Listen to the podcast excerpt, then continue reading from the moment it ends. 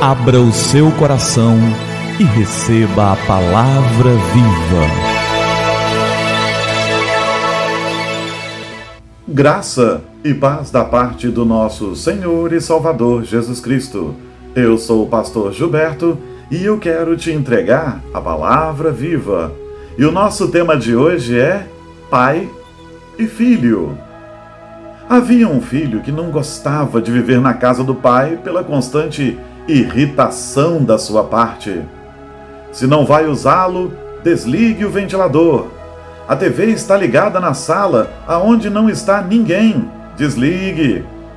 Feche a porta. Não gaste tanta água.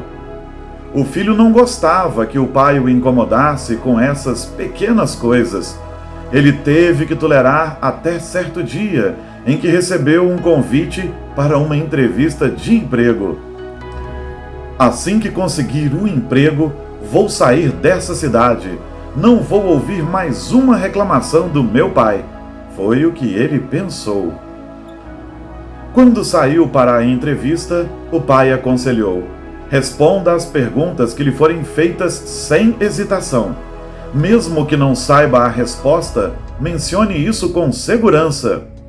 O filho chegou ao local da entrevista e percebeu que não havia seguranças na porta, embora a porta estivesse aberta para fora. Provavelmente era um incômodo para as pessoas que passavam ou entravam por ali. Ele fechou a porta e entrou no escritório. Em ambos os lados do caminho, ele pôde ver lindas flores mas o jardineiro deixou a torneira aberta e a água na mangueira não parava de correr. A água transbordava na rua. Ele levantou a mangueira, trocou de lugar e colocou perto de outras plantas que precisavam dela. Não havia ninguém na área da recepção. No entanto, havia um anúncio onde dizia que a entrevista seria no primeiro andar.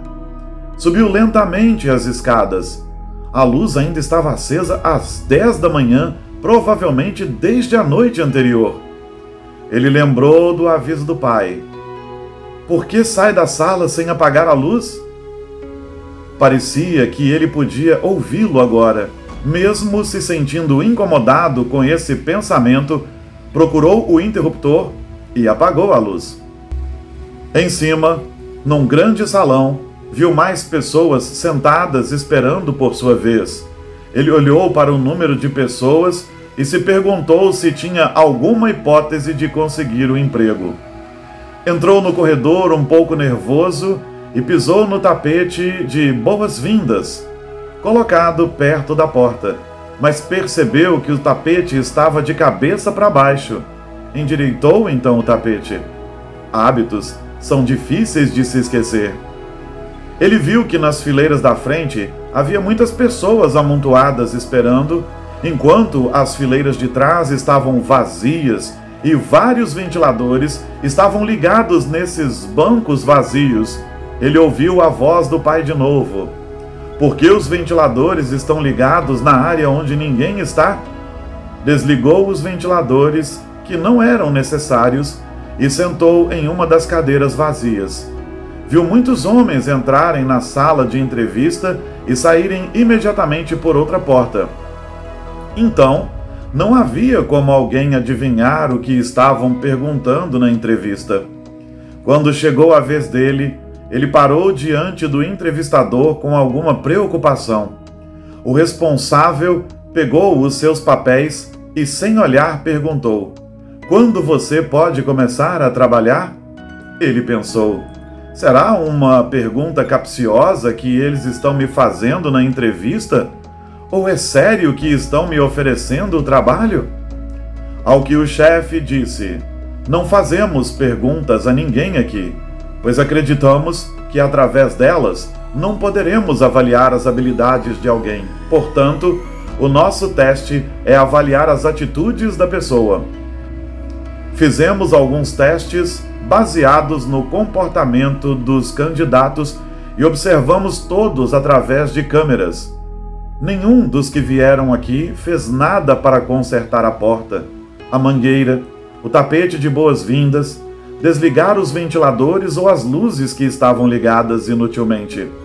Você foi o único que fez isso. Por isso, decidimos selecionar você para o trabalho, disse o chefe. Ele sempre se incomodava com a disciplina de seu pai, mas nesse momento ele percebeu que, graças a isso, ele conseguiu o seu primeiro emprego. A sua irritação e raiva pelo seu pai desapareceram completamente. Decidiu que levaria a disciplina de seu pai também para o trabalho e retornou para casa feliz. Em Provérbios, no capítulo 1, nos versos 8 e 9, está escrito: Ouça, meu filho, a instrução do seu pai, e não despreze o ensino de sua mãe. Eles serão um enfeite para a sua cabeça, um adorno para o seu pescoço. É exatamente isso. Os ensinamentos de seu pai, os ensinamentos e a instrução de sua mãe serão um adorno para você, um enfeite. Vão enfeitar você e a sua vida se você segui-los. Siga aquilo que os seus pais te ensinam. Eles não estão ensinando por acaso, ensinam porque querem o seu bem. Eles não estão te repreendendo por acaso, repreendem porque te amam, assim como o próprio Deus faz com os filhos a quem ama. Então, alegre-se por toda a disciplina de seu pai, ouça seu pai e sua mãe, para que na velhice você não fique dizendo: eu podia ter ouvido, eu devia ter ouvido, eu precisava ter ouvido. Não, ouça e seja bem-sucedido em nome de Jesus.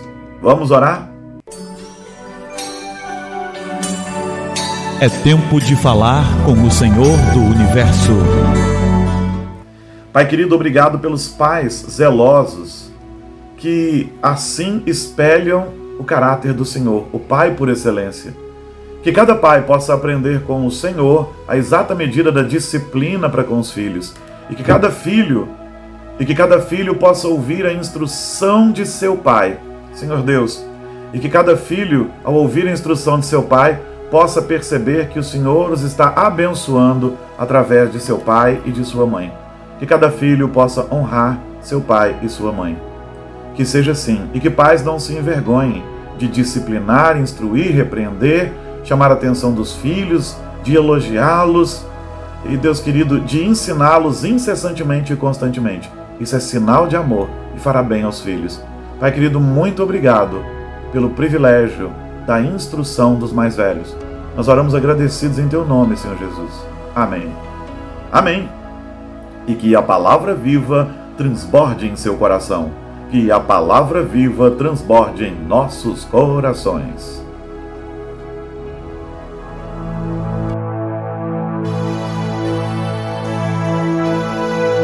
Abra o seu coração e receba a palavra viva.